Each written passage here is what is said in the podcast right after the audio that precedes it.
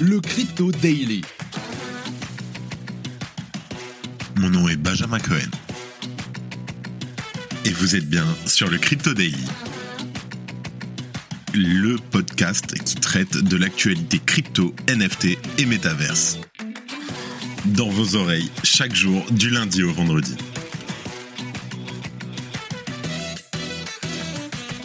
Bonjour, comment ça va? Hier, j'ai eu la chance de passer sur le bloc-notes Dasher, je te mets le lien en description. Merci à lui pour sa confiance. Fun fact, d'après le rapport macroéconomique de White Loop Capital, le marché va, je cite, soit monter, soit baisser. D'après Hugo, cofondateur de White Loop Capital. Pour aujourd'hui, vous êtes plusieurs à vous être manifestés sur LinkedIn et Twitter afin que nous discutions avec vous des nouvelles conditions générales de Binance. Ce sera donc la première info du jour. Ensuite, nous allons parler de Starbucks qui intègre Polygon pour proposer à ses clients des NFT. Et pour finir, Ethereum Proof of Work. Est-ce que le jeu en vaut la chandelle? Et bien sûr, les infos en bref, mais avant tout ça, le coin du marché. Here comes the money. Here we go. Nous enregistrons cet épisode, nous sommes le 13 septembre 2022 et il est 11h05.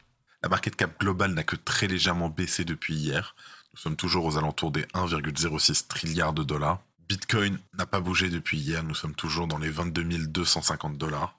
Ethereum en légère baisse qui s'échange aux alentours des 1715 dollars. Nous avons ensuite Tether, l'USD, le BNB en légère baisse à 293 dollars le BUSD, le XRP, le Cardano en légère baisse de 2%, le Solana qui continue sa hausse avec une hausse de 6% qui s'échange dorénavant dans les 38 dollars, et en dixième position le Polkadot en légère baisse de 2,5%. Pour aujourd'hui, je vais aussi rajouter la crypto-monnaie ETH POW qui est aujourd'hui cotée à environ 30 dollars en hausse légère de 2,5%. Je vais vous expliquer pourquoi un peu plus tard. Tout de suite, les news les nouvelles conditions générales de vente de Binance qui font polémique. Le 8 septembre, nous avons vu passer un communiqué de Binance en mettant à jour ses conditions générales de vente. Bien entendu, tu ne l'as pas lu, mais pas grave, on l'a fait pour toi. Au passage, je tiens à remercier Doc Marmotte en lanceur d'alerte qui a été le premier à avoir fait remonter l'info. Un type bien ce Doc Marmotte. Il démontre un élément important. Plus une plateforme crypto ou un autre service prendra de l'ampleur, plus rapidement il sera sous l'œil du régulateur et devra s'imposer aux normes franco-européennes. Bien entendu, ce n'est pas super rassurant et nous espérons que la régulation à venir ne se calque pas sur la régulation française. On notera tout de même le commentaire de Agathe Davray. Binance, arrêtons-les. Allez, commençons. En acceptant les CGV, vous acceptez que vos informations personnelles servent à vous pister. Vous n'avez pas le droit d'envoyer de l'argent à un proche dans un pays sous embargo. Vous permettez aussi à Binance ou à un tiers d'enquêter sur votre identité et de vous protéger contre les méchants. Une définition aurait été la bienvenue d'ailleurs à ce propos.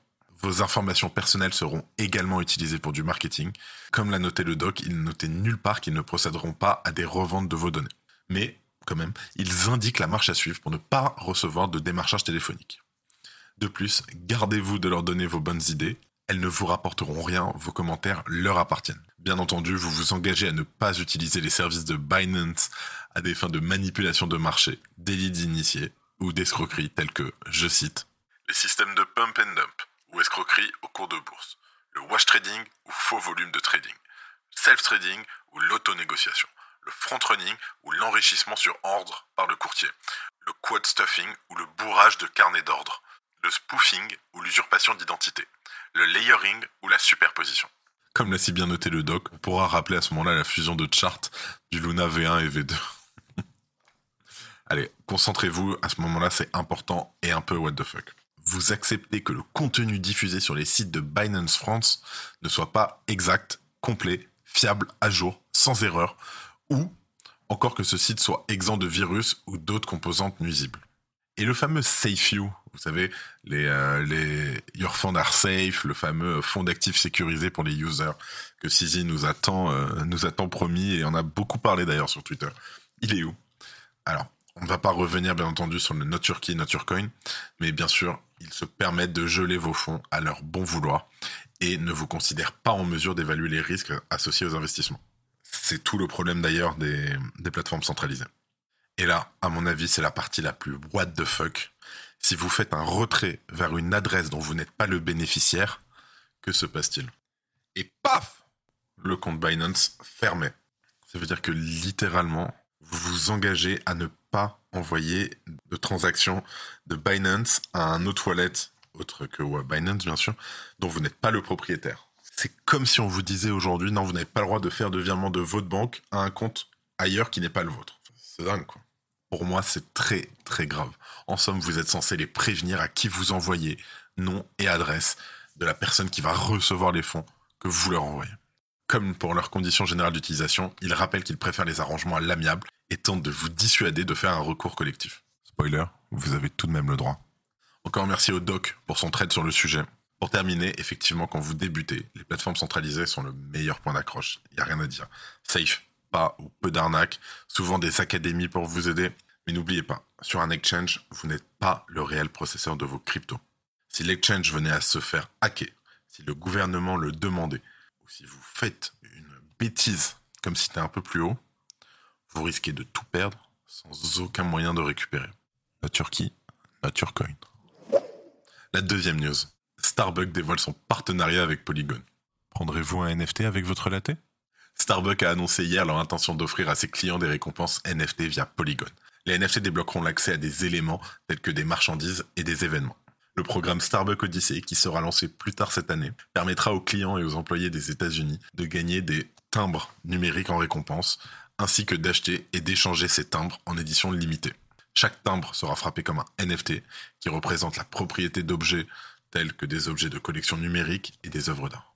L'initiative est présentée comme une extension du programme Starbucks Rewards et permettra aux clients de gagner des NFT Voyage Stamp en relevant des défis et en jouant à des jeux interactifs via l'application de la chaîne de café. À savoir que le Starbucks Reward est un carton aux États-Unis. Je te mets le lien en description. Pendant ce temps, des NFT en édition limitée seront vendus par la société et pourront être achetés avec des cartes de crédit. La crypto-monnaie, bien entendu, ne sera pas nécessaire pour revendiquer une participation dans leur fidélité à Starbucks, comme l'a décrit mot pour mot la société. Une application web Starbucks comportera aussi un marché secondaire pour permettre aux propriétaires des timbres de les acheter et de les vendre à leur guise. Il y aura des incentives pour les utilisateurs à collecter ces timbres, car les NFT augmenteront le niveau d'un utilisateur dans l'application Starbucks Odyssey et conduiront à des récompenses potentielles. Par exemple, des cours virtuels de mélange de boissons à des produits exclusifs, l'accès à des événements privés ou encore un voyage dans les fermes à café de Starbucks au Costa Rica.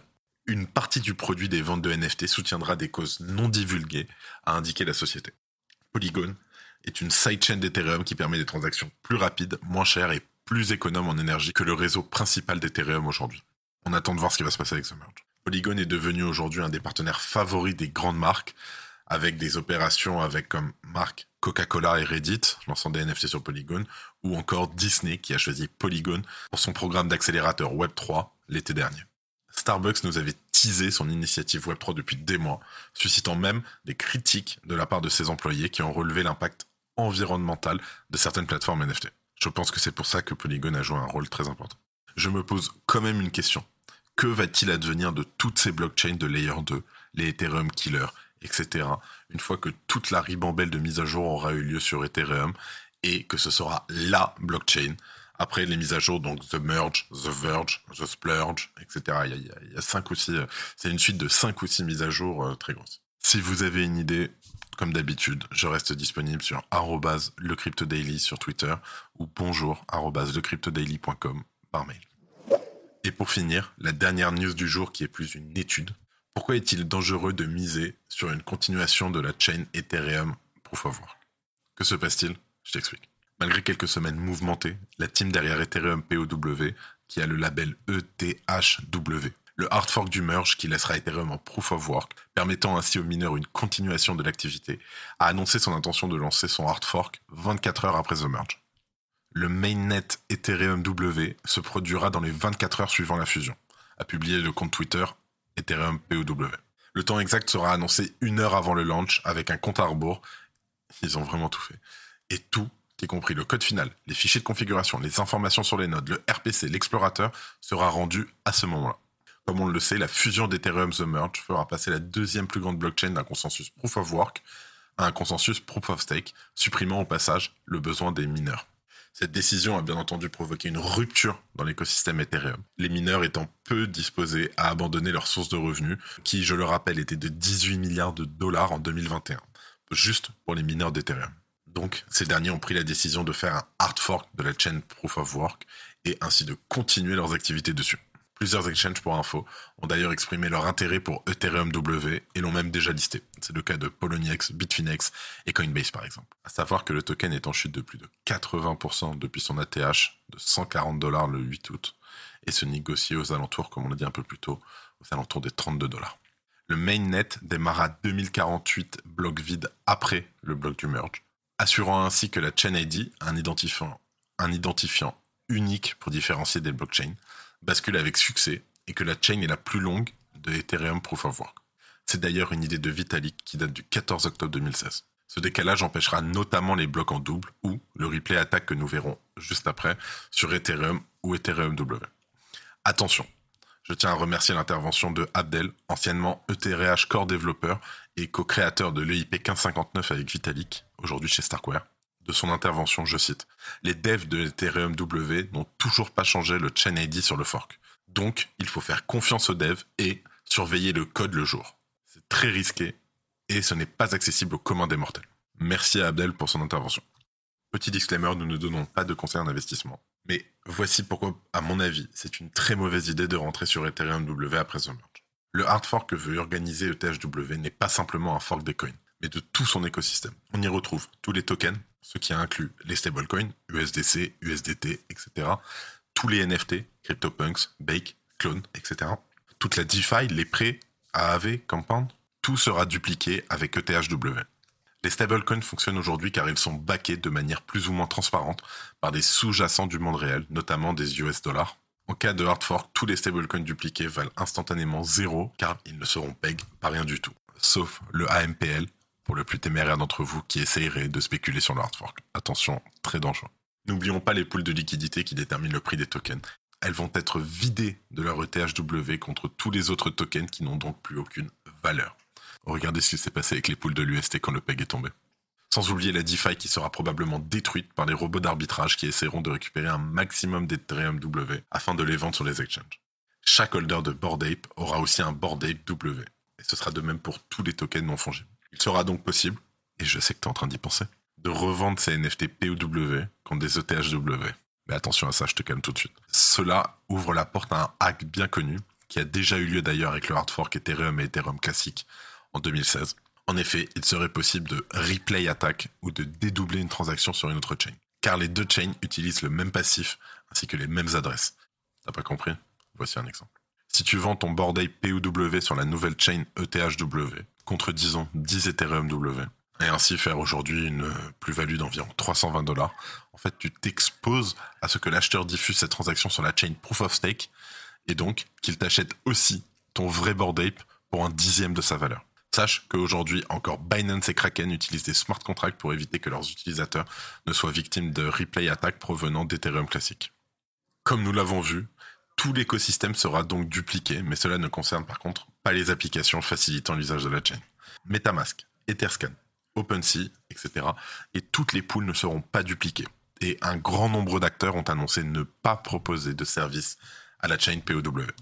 Il faudra aussi que tu prévois de créer ton propre full node Ethereum W afin de pouvoir écrire puis diffuser les transactions sur le réseau, comme d'ailleurs c'était le cas de Bitcoin au début. Sans oublier la saturation du réseau, en effet le fork étant très peu soutenu, et sans parler des bots qui apparaîtront pour vider l'écosystème, les mineurs seront beaucoup moins enclins à sécuriser la chain. C'est donc avec cet élément en tête que je te conseille de prendre une décision sur si tu dois interagir avec la nouvelle chain ou pas. Ce ne sera pas mon cas. Pour ma part, je vais simplement ne rien toucher sur la chain Ethereum pendant une bonne semaine, le temps de voir les potentiels problèmes qui peuvent découler. Fais attention. Et pour finir cet épisode, les actualités en bref. Un recrutement de choix pour un projet dérivé du Bored Ape Club. Kingship, le groupe de rap d'Universal Music dont les membres sont des personnages du Bake, viennent de trouver ses producteurs. De quoi faire encore plus le lien entre le métaverse et le monde réel. Face à de nombreuses arnaques qui pullulent sur Instagram ou Facebook, des sénateurs américains ont demandé à Meta de justifier des mesures de lutte mises en place pour contrer ce problème. Ainsi, il aurait été demandé à Mark Zuckerberg de détailler ses actions d'ici le 24 octobre prochain. Comme d'habitude, merci de ton écoute. et à demain. C'était Benjamin pour le Crypto Daily. Merci et à très vite.